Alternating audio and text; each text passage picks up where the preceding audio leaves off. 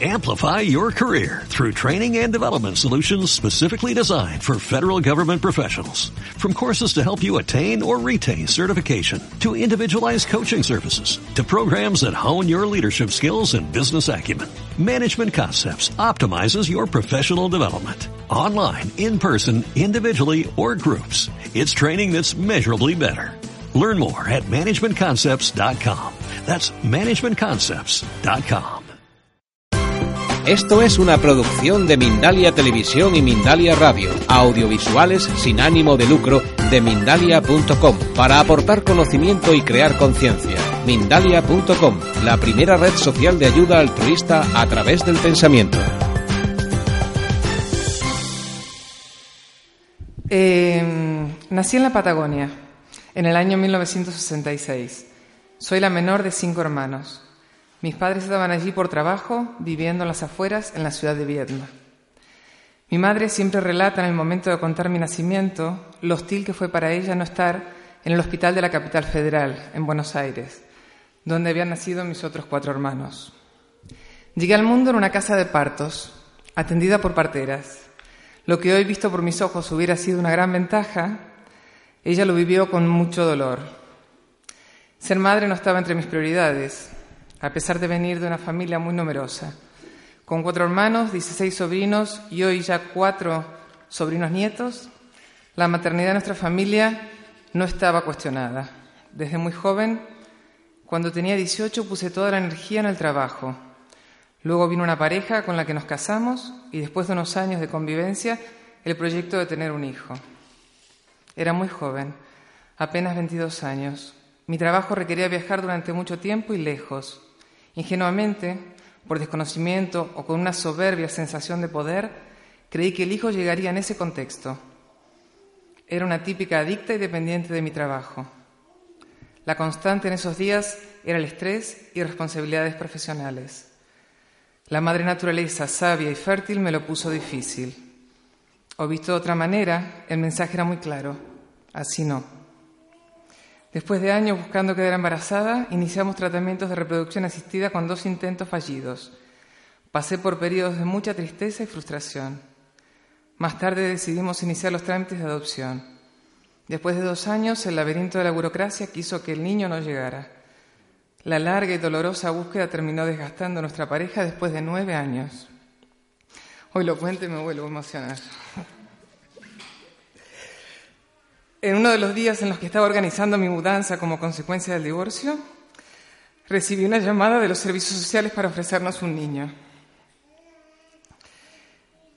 Eh, tengo la fotografía en mi memoria de esa conversación telefónica. No titubeé un instante en decirles que nos habíamos separado. Mi vida estaba destrozada y no podía ni pensar en reconstruirla. Perdón. Tengo la fotografía en mi memoria de esa conversación telefónica. Buscando rearmar el rompecabezas de mi vida, cambié de trabajo, país y continente. Casi una década de estar radicada en Madrid, cerca de los 40, me encontré profesionalmente sólida, pero sin pareja. Volví a aparecer muy fuerte el deseo de ser madre. Una constante en las relaciones de pareja a partir de los 35 años fue la inestabilidad y desincronización en los deseos paternales. Bien porque ya tenían hijos y no querían más, o porque no los habían tenido jóvenes y ya no lo deseaban. Me di cuenta que no podía seguir esperando o depender de una pareja para ser madre. Convivían en mí dos grandes realidades, el deseo de ser madre con la caída del ciclo fértil. Decidí recurrir a tratamientos para ser madre soltera. La idea estaba anidando hace tiempo, pero fueron algunos detonantes los que me impulsaron a comenzar los tratamientos. Uno fue el económico. Como consecuencia de una reestructuración en la empresa que trabajaba y el comienzo de la crisis, me despidieron con una muy buena indemnización. Y la otra luz que se encendió fue una tarde viendo la exposición de Annie Leibovitz. Un clic me hizo pensar, ¿y por qué no? En el año 2009, profesionalmente, ya había tenido un largo recorrido y el trabajo solo me daba recompensas económicas. Con 20 años más encima, desde los primeros tratamientos, mi cuerpo estaba desgastado, pero mis emociones mucho más claras y esta vez las estaba escuchando. Pude priorizar. Luego de varios intentos y en el tercero, cuando pensé este es el último, funcionó. A los 44 años fui madre de una niña inimaginable. Estoy convencida de que los hijos eligen con qué madre nacer y no al revés. La maternidad me está dando la gran oportunidad para conectar con mi esencia.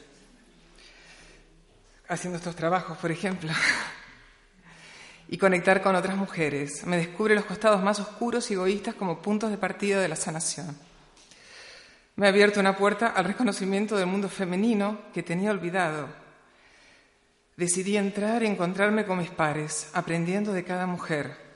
Comencé el camino de la formación, primero como dobla de la mano de Yolanda, y realicé un trabajo personal intenso desde mis propias experiencias, mis miedos e inseguridades para luego poder acompañar a otras mujeres sin interferir.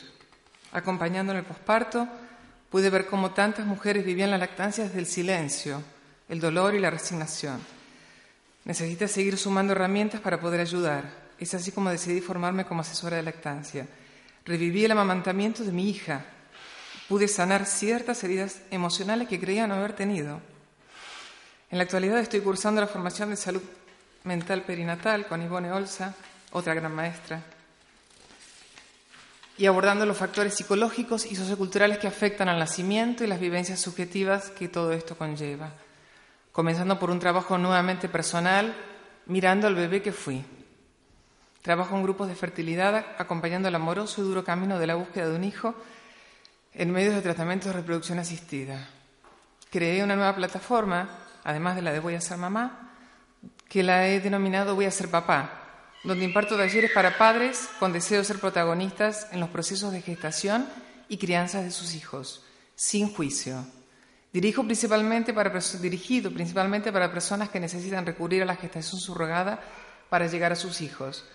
En estos talleres me encuentro con parejas de chicos, parejas de chicas y parejas heterosexuales que por lo que fuera físicamente no pueden recurrir a sus hijos y no pueden emocionalmente someterse a los trámites de la adopción. Entonces recurren a la gestación subrogada.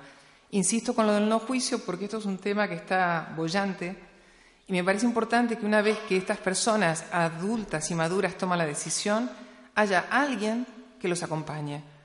Son personas que están desprovistas de cualquier apoyo desde las instituciones y desde la legalidad, por supuesto.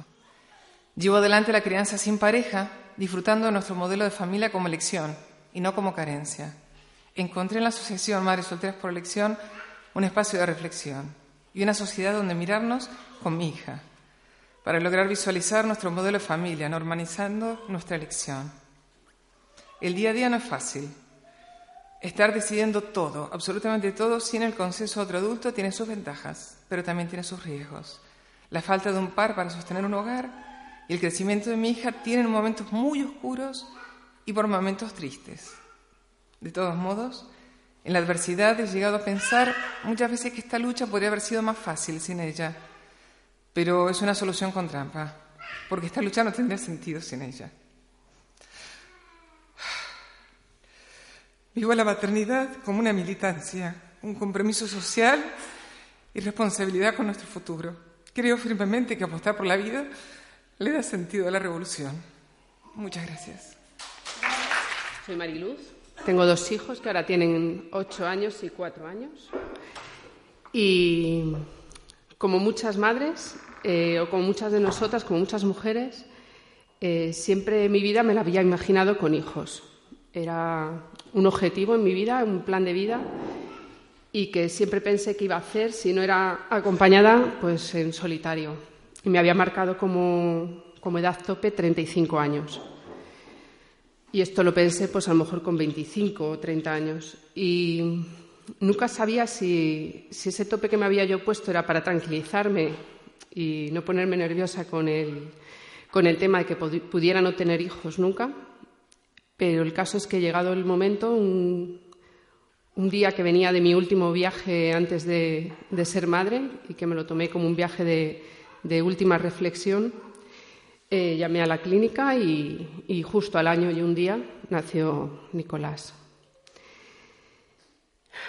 Y bueno, para mí la maternidad ha sido sobre todo aprendizaje y aprendizaje en crianza, en forma de, cuidar a mis hijos.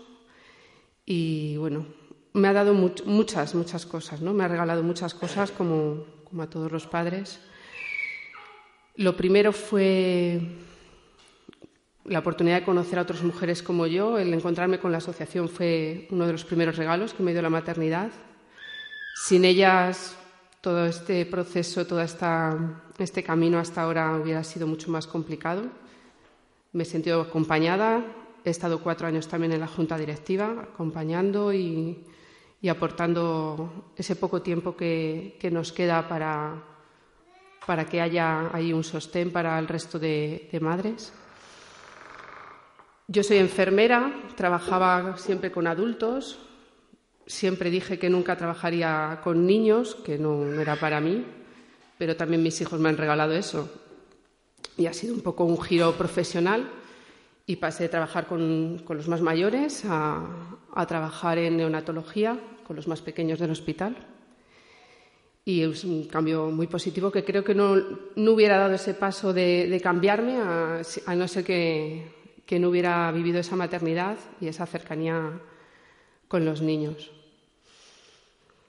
Y bueno, tantas cosas, ¿no? La lactancia, eso que veía como de lejos, que quería lactar, pero aunque estudias enfermería, te hablan de lactancia muy poco tiempo, muy pocas horas. Y, bueno, pues dije, bueno, voy a dar el pecho, si puedo, lo que decimos siempre, tres, cuatro meses. Pero bueno, pues ya durante el embarazo me fui informando y vi que la dimensión de la lactancia era mucho más que, que un nutriente de los primeros meses, era mucho más que leche y, me fui animando, me fui animando y al final decidí que, bueno, que iba a lactar el tiempo que, fuera, que nos gustara a los dos y que quisiéramos continuar los dos. Y, y bueno, pues lacté durante seis años y medio a Nicolás y en medio pues tuve una lactancia durante el embarazo, lactancia en tándem o sea que otro, otro gran regalo y otro gran aprendizaje para mí. Otra de las cosas que me, que me, regaló la maternidad ha sido un mayor acercamiento hacia las mujeres. Percibí desde el principio que me sentía mucho más unida al resto de mujeres actuales y, mujeres del pasado, ¿no? Era como un lazo, un hilo invisible que nos unía a todas. Y eso lo noté ya durante el embarazo. Uno de mis miedos era que durante el embarazo me sintiera sola, me sintiera diferente al resto, que estuviera en la consulta esperando para hacer una ecografía y que todas las demás estuvieran acompañadas y yo no. Y sentí todo lo contrario, sentí que era una más y que todas estábamos allí embarazadas y, con, nuestra, con las mismas ilusiones o con unas vivencias muy parecidas. Me sentí mucho más unida al resto de mujeres. Y hablaba antes Carolina de, bueno, la maternidad en solitario tiene también sus ventajas, tiene mucha dureza, pero bueno, también tiene algunas ventajas. Y es que estamos solas y los demás saben que estamos solas. Entonces, sí que yo creo que el entorno tiende a estar más cerca de nosotros porque saben que estamos solas y por nosotras sabemos que estamos un poco solas ante el peligro. Por supuesto, la responsabilidad es la nuestra, el sostén económico es el nuestro, pero necesitamos esa red de apoyo tan necesario para todos cuando estamos criando, en nuestro caso es doblemente necesaria. Y, entonces, bueno, pues otras ventajas como tomar las decisiones tú por ti misma, con tus propias creencias y tu forma de ver la vida, ¿no? Pues el no tener que consensuar con, con alguien, pues no deja de ser una ventaja. Haces las cosas a tu manera y como tú las ves a la vez no puedes depositar esas dudas en alguien tampoco y todo es para ti, pero bueno, yo lo veo cierta ventaja porque veo que otras madres que tienen que decidir con sus parejas puede haber ahí un choque de unos problemas, ¿no? Pues eh, a la hora de decidir cuánto tiempo lactar, si colechar, si no colechar. En nuestro caso, pues bueno, somos como más dueñas de, de esa logística y, para bien o para mal, pues podemos tomar esas decisiones solas. Y luego os quería comentar un poco cómo contamos a nuestros niños de su historia eh, desde la asociación, porque realmente como es un tipo de maternidad muy emergente, eh, tampoco hay mucho escrito ni mucho estudiado sobre este tema y los niños de nacidos por reproducción asistida realmente todavía no son muy mayores, no llegan casi ni adultos, ¿no? Entonces, nosotras hablamos muchísimo de, este tema, de cómo contarles a los niños cómo lo van a vivir ellos y cómo debemos hacerlo de la mejor manera. Y un poco la conclusión a la que llegamos es, por un lado, que tienen derecho a saber su historia, a conocer su historia. Por otro lado, casi que no esperamos a que nos pregunten o a que surjan sus dudas, sino que desde el principio y casi desde bebés ya les estamos contando cómo es nuestra familia, cómo han venido ellos. Y, bueno, en, nuestro, en la reproducción asistida a veces también es un tema tabú esa falta de fertilidad en, las parejas se vive como una vivencia muy negativa y muchas veces callada hacia el resto de, las personas. En nuestro caso es más obvio que hemos necesitado reproducción asistida para poder ser madres, con lo cual no puedes ocultarlo al resto. Y, tenemos que, los demás lo saben, entonces nuestros hijos también lo, lo saben como parte de su historia. Y lo contamos pues en forma de cuentos muchas veces desde que son muy pequeñines. Cuando son bebés es como un ensayo que tú te ensayas como tu propia historia y les vas contando. Y un poco la sensación que tenemos es que los niños lo viven con normalidad, con naturalidad. Ahí la asociación tiene un papel importante de, por un lado, visibilizar hacia el resto y, por otro lado, que nuestros hijos vean que tienen otros amigos que también viven en familias como la nuestra. Y y bueno, y por otro lado, eh, me he perdido un poco. Eh, en nuestro en el grupo de madres solteras por elección a veces necesitamos, bueno, siempre necesitamos un donante masculino, pero a veces también necesitamos donación de óvulos. Y este es como un paso más, ¿no? Esa desvinculación genética que hay eh, en las mujeres que necesitan óvulos de donante también a veces son, es callada por por ellas y ahí intentamos desde la asociación ofrecer un, apoyo extra a estas mujeres, ofrecerles unos espacios de reflexión común de cómo poder eh, encarar eso. Porque a veces las madres han ocultado ese dato, incluso a su propia familia, porque les da miedo que los hijos sean menos aceptados, menos queridos por ese hecho y eso luego lleva a que en un futuro tampoco van a poder contárselo a, sus hijos, porque el resto del entorno tampoco lo conoce.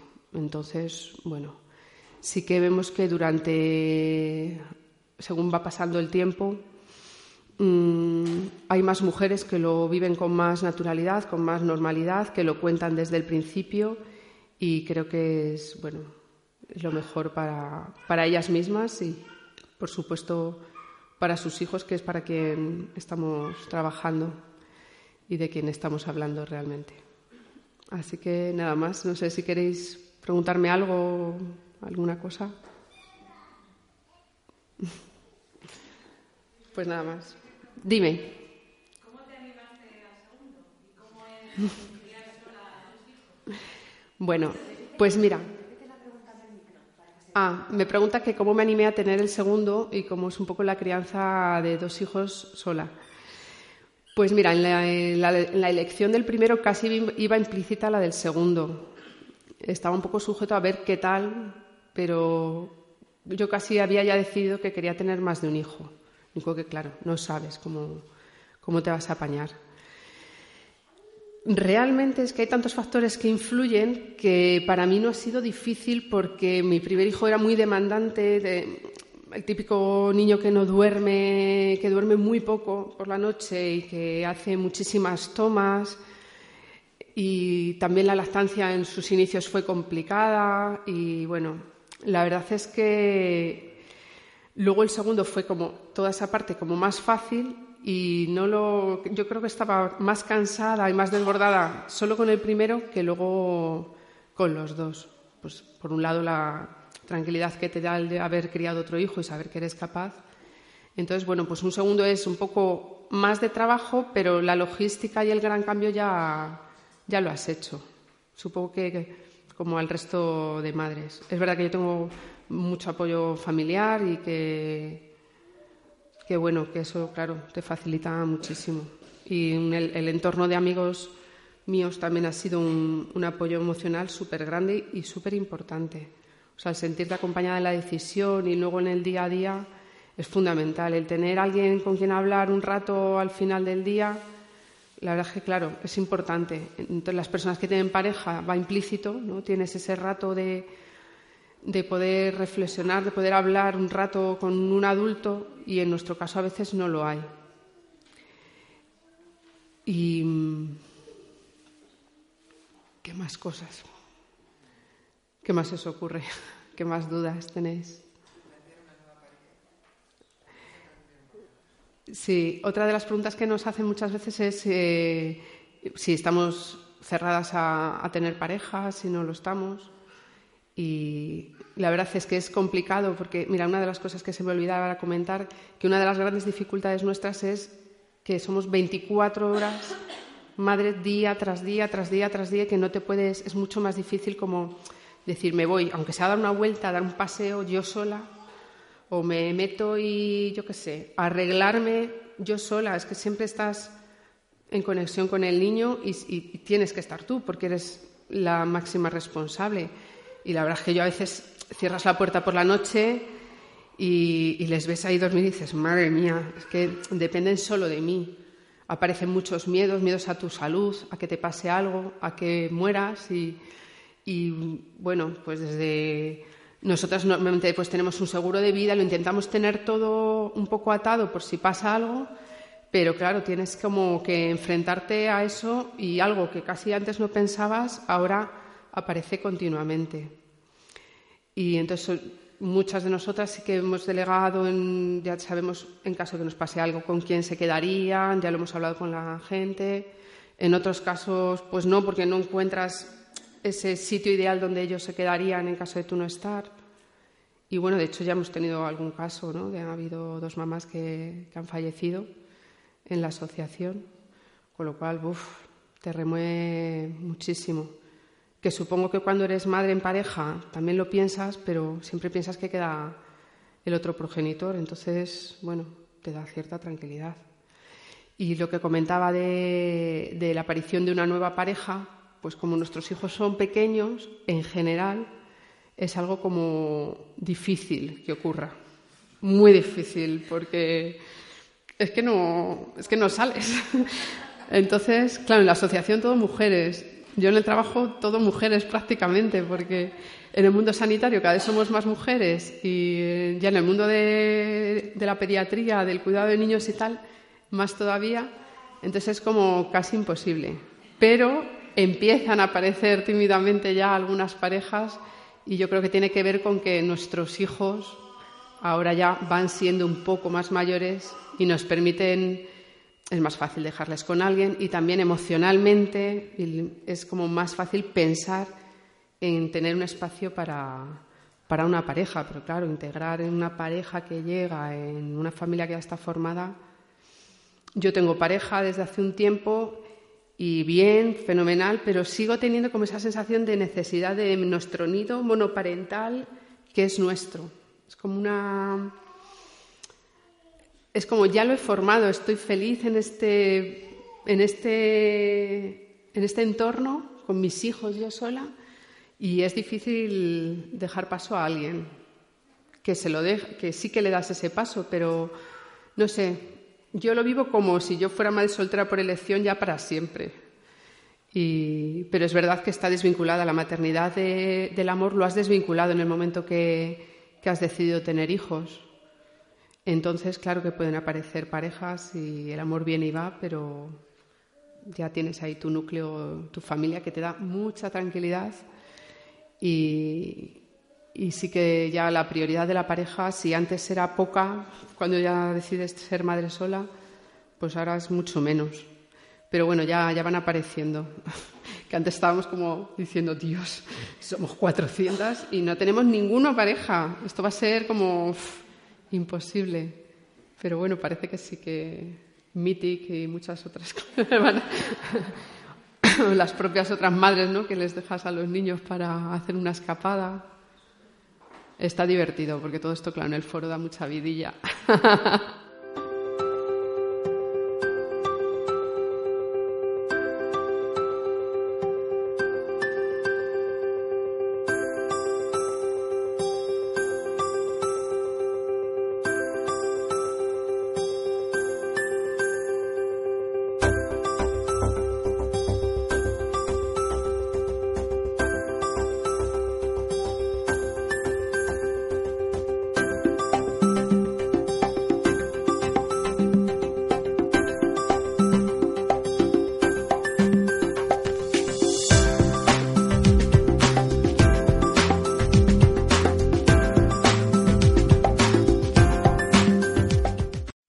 Amplify your career through training and development solutions specifically designed for federal government professionals. From courses to help you attain or retain certification, to individualized coaching services, to programs that hone your leadership skills and business acumen, Management Concepts optimizes your professional development. Online, in person, individually, or groups. It's training that's measurably better.